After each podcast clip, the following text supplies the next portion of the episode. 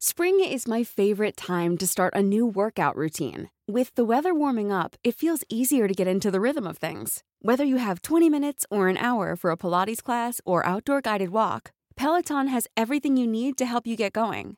Get a head start on summer with Peloton at onepeloton.com.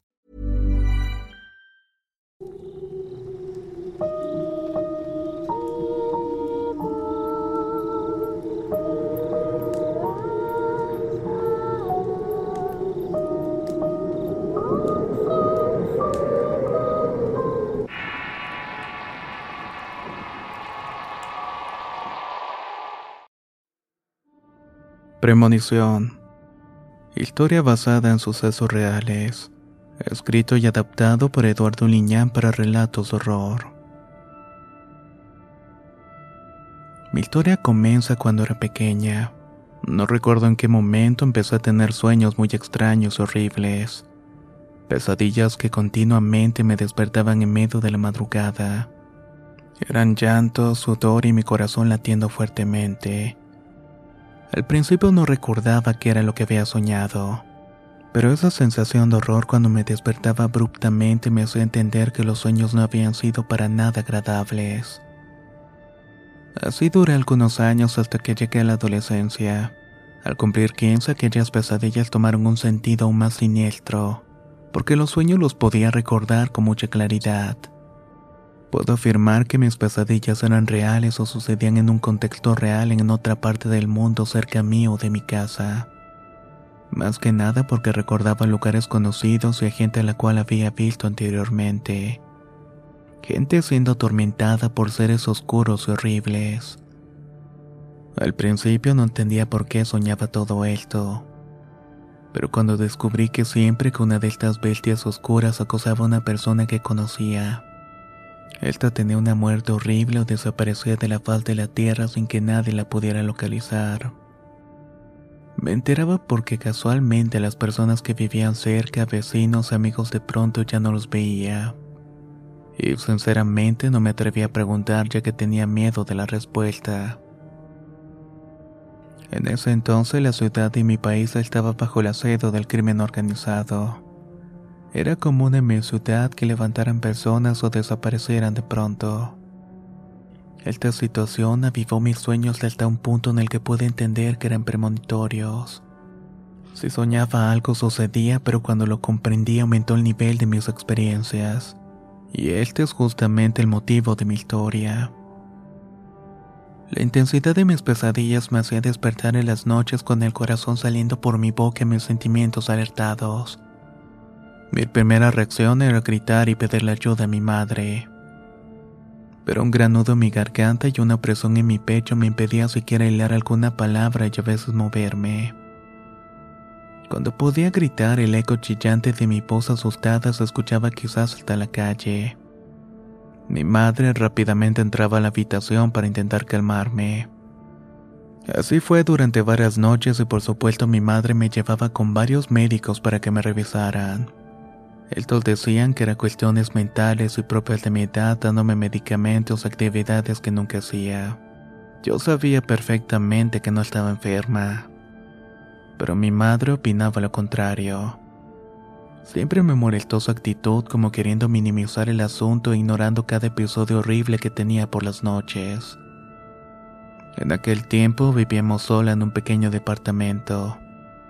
Mi padre había abandonado a mi madre cuando se enteró que estaba embarazada, por lo menos eso era lo que me decía.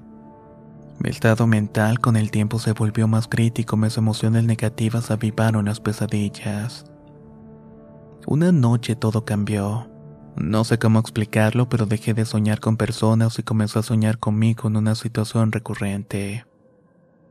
Cada tercera noche siempre tenía el mismo sueño. Me veía caminar por un largo sendero rodeado de oscuridad y con unas pequeñas lámparas a la orilla del camino. Al andar sentía una frialdad en mis piernas y mis brazos. Tenía miedo, pero por alguna razón extraña quería llegar al final. Cuando me daba cuenta notaba que en realidad iba cuesta arriba y el cielo parecía nublado.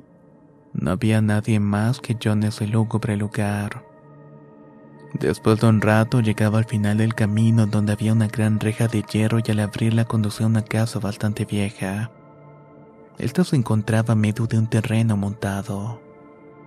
Cuando caminaba por el lugar y llegaba hasta la puerta de la casa, esta se abría como anunciando mi llegada. Al entrar notaba que todo el interior estaba viejo y olvidado. Incluso podía percibir la molestia del polvo que inundaba el lugar y un hedor algo antiguo que me parecía insoportable. Cuando caminaba por el interior mis pies hacían crujir la madera del piso podrido de la construcción. Así que daba un paso con cautela por la idea de que en cierto momento se quebraría bajo mis pies.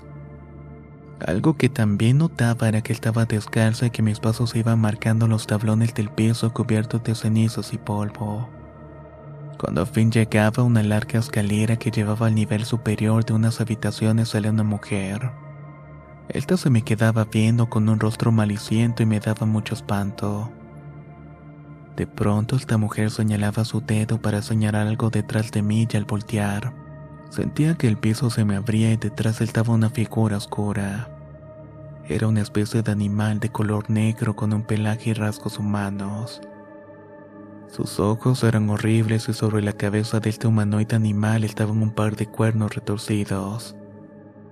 Lo peor del caso es que parecía sonreírme entre un rostro animalesco. En ese instante, con todas mis fuerzas, mi cuerpo intentaba despertar. Antes de que esta bestia pusiera una mano sobre mí, me levantaba medio de gritos y llantos. Mi mamá ya no me iba a ver. Prácticamente se había acostumbrado a mi sufrimiento. Lloraba amargamente y me preguntaba una y otra vez qué era lo que me estaba pasando.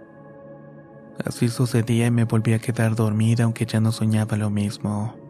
Mis sueños eran todos de esa naturaleza hasta el amanecer.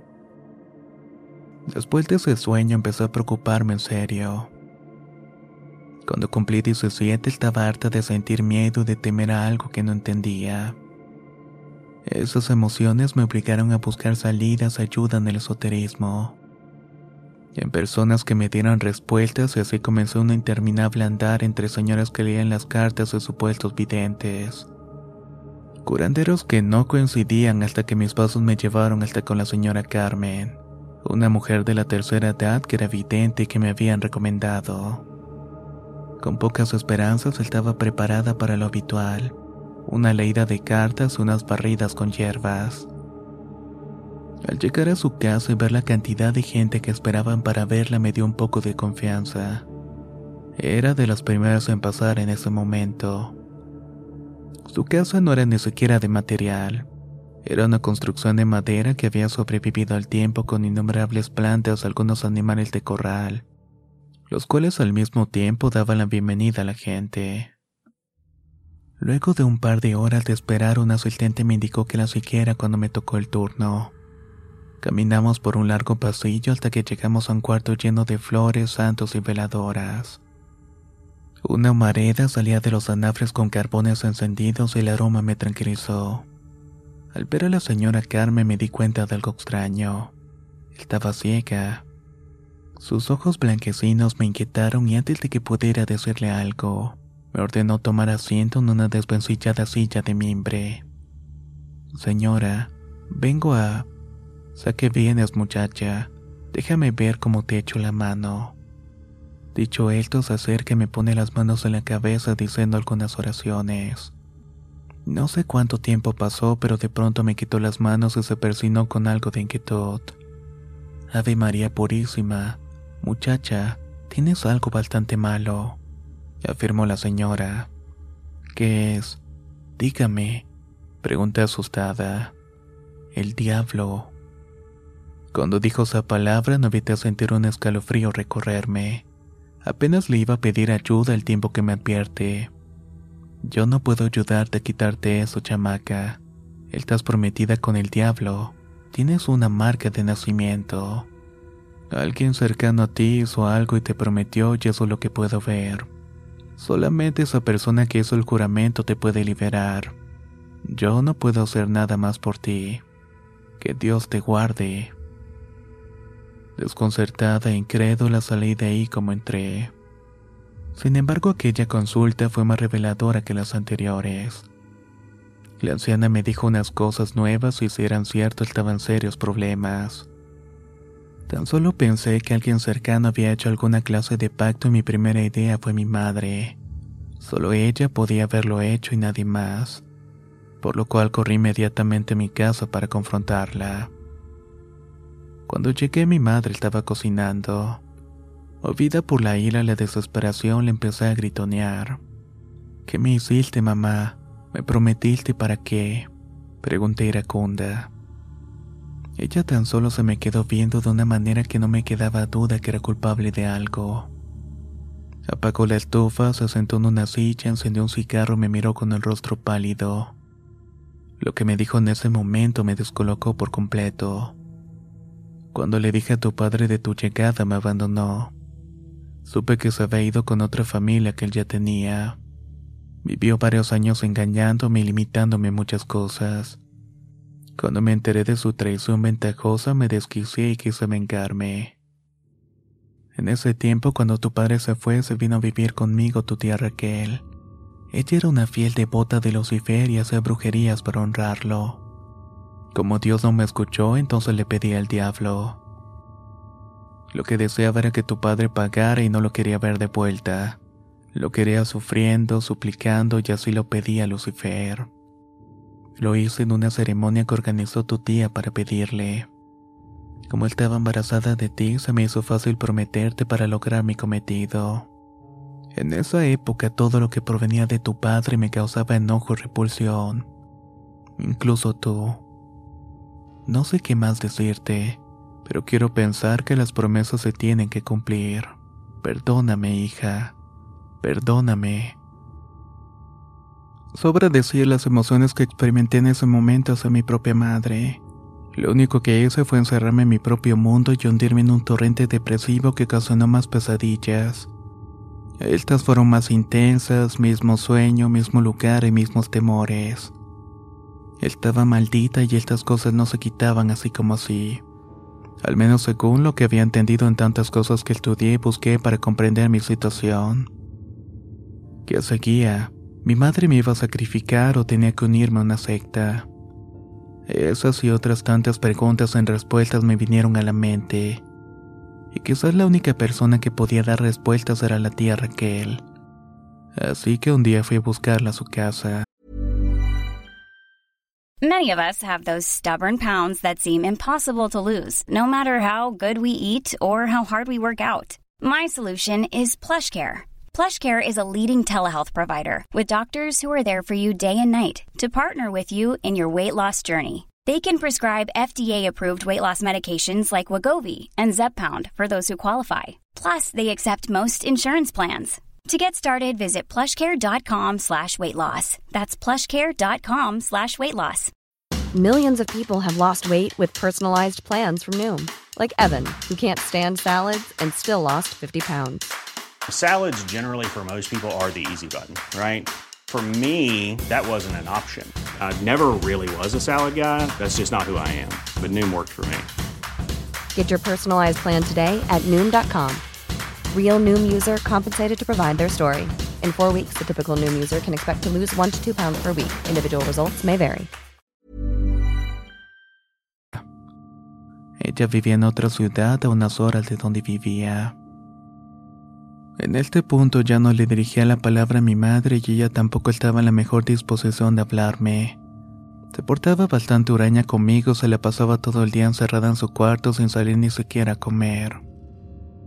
No me preocupaba, pero deseaba saber la verdad. Así que me fui a buscar a la tía y no sabía dónde vivía exactamente. Me dejé guiar por una dirección que tenía sobre unos papeles que le había enviado mi madre. Esto solamente tenía la dirección del remitente y con ella me fue a buscarla. Al llegar a la ciudad me dirigí a la colonia de la dirección y era una popular donde habitaban muchas personas en decenas de viejos edificios. Cuando por fin y después de preguntar mucho supe dónde vivía, era un viejo edificio despintado lleno de humedad. El interior no era mejor, estaba lleno de basura y olía horrible. Además de ver a algunos indigentes que dormían la borrachera en sus pasillos, nunca imaginé que mi tía viviera allí. Al tocar en una deteriorada puerta cuyos números despintados me indicaron lo que vendría sería deprimente. La mujer me abrió y me miró con recelo. Al preguntarme con una voz molesta que deseaba, pregunté por mi tía y le dije quién era. Tan solo me miró de pies a cabeza y me dejó entrar. El pequeño departamento era un caos. Había basura por todos lados, suciedad y los pocos muebles estaban viejos y semi-destruidos. Tan solo me quedé estática soportando el hedor a orines mientras la mujer iba a avisarle a mi tía. Luego de un rato salió de un cuarto empujando una silla de ruedas al ver a la mujer que estaba sentada en ella casi me doy de espaldas. Era la misma de mis sueños. Aquella horrible mujer de rostro maliciento y ojos negros era quien estaba enfrente mío. ¿Qué quiere el chamaca? preguntó con una voz rasposa impaciente. Soy Lidia, tu sobrina, hija de Estela, respondí con cautela. Al decirle quién era, cambió su actitud impaciente aunque calmada por una más nerviosa. Tú eres la hija del diablo. Lárgate de aquí. ¿No ves que ya no puedo darle más? Dijo con súplica. Solo quiero que me diga qué pasa conmigo. ¿Qué puedo hacer para no soportar la promesa de mi madre? No puedes. Tu madre te prometió antes de nacer y te ofreció Lucifer para que chingara a tu padre. Y vaya que lo hizo, pero tú pagaste el plato. ¿Hay algo que pueda hacer para quitarme esta maldición? ¿Tú lo sabes acaso? Solamente que tu madre tome tu lugar y se sacrifique por ti. Pero ella no te quiere. La maldita no tiene escrúpulos. Ahora vete que no te quiero aquí. Luego de estas últimas palabras, la mujer que me abrió me condujo a la puerta salí con una amargura que me duró hasta que volví a mi casa.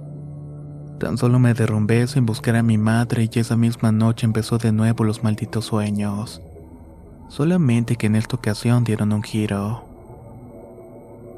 El sueño tenía la misma sensación de horror que las anteriores. Me veía dormir en mi cama y en mi propia cama y a pesar de la oscuridad veía con mucha claridad lo que estaba pasando. Empecé a caminar por el pasillo hasta la sala donde mi madre estaba sentada viéndose afuera. El cielo se veía gris como todos mis sueños y supe que estaba soñando. Solamente que era muy real y todo lo sentía verdadero. Mi mamá no decía una sola palabra y tan solamente estaba allí estática viéndose afuera. Pero al voltear a verme, sus ojos estaban negros y el gesto de su rostro era de pesadumbre. Al intentar acercarme vi cómo se levantaba del sillón para ir a la puerta de la entrada. Al abrirla el horror que sentí me hizo temblar el corazón. Afuera estaba la bestia negra de mis sueños. Su negro pelambre brillaba con la luz refulgente de sus ojos. De estos parecía salir un fuego extraño y horrible que al verlo te producía espanto. Sus negros y retorcidos cuernos daban cuenta de que no eran humanos a pesar de su apariencia y su cuerpo de persona. El rostro era animalesco. Lo único que hizo fue extender la mano para indicar a mi madre que saliera. En ese momento sentí un terror de que se fuera con esa oscura presencia, así que corrí para impedir que lo hiciera. Pero esa cosa hizo un ruido parecido a un chillido que me hizo despertar del sueño asustada. Temiendo por mi madre, corrí a su habitación y después de tocar sin cesar decidí forzar la puerta. Con tristeza y horror vi que mi madre estaba tendida en su cama con los ojos abiertos. Tenía un rictus de muerte dibujado en su rostro. Supe que había ingerido algunas pastillas. Me derrumbé a su lado y tomé su mano fría para pedirle perdón por lo que fuera. Cuando me entregaron una urna con sus cenizas, una parte de mí pensó que había terminado un oscuro capítulo en mi vida con su muerte. Los sueños recurrentes que tenía se fueron. No recordaba cuánto tiempo tenía sin poder dormir bien en esos horribles sueños. Con el paso de los días me di cuenta que mis sueños premonitorios habían desaparecido. A veces podía soñar con mi mamá caminando en algo parecido al limbo. Otras tantas la veía en un negro pasillo sin final por donde iba caminando. Con el tiempo descubrí que mi condición de ver y sentir cosas que iban a suceder se debía a ese pacto que mi madre había hecho cuando estaba embarazada de mí. Cuando naciere de sus dones malditos y no me imagino qué hubiera sucedido si las cosas hubieran seguido. No puedo negar que muchas veces he soñado con ese ser oscuro. A veces puedo escuchar sus susurros en las noches. Es como si estuviera cerca de mí cuidándome.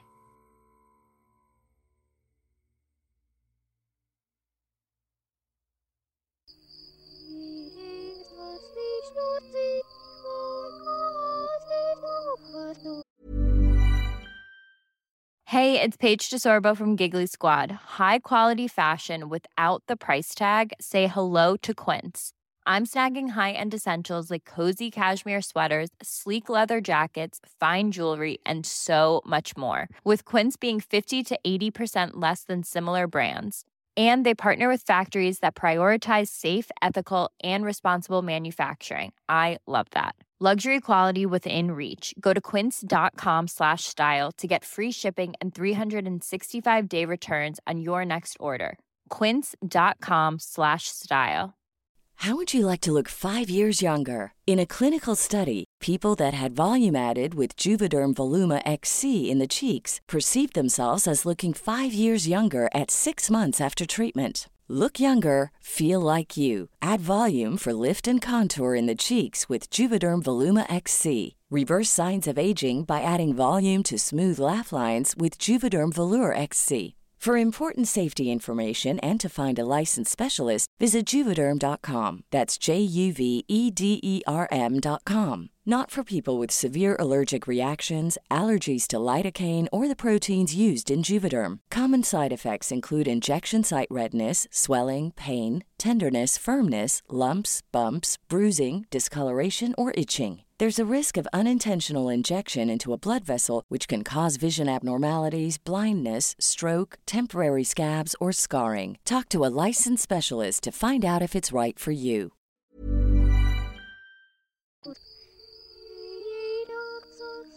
old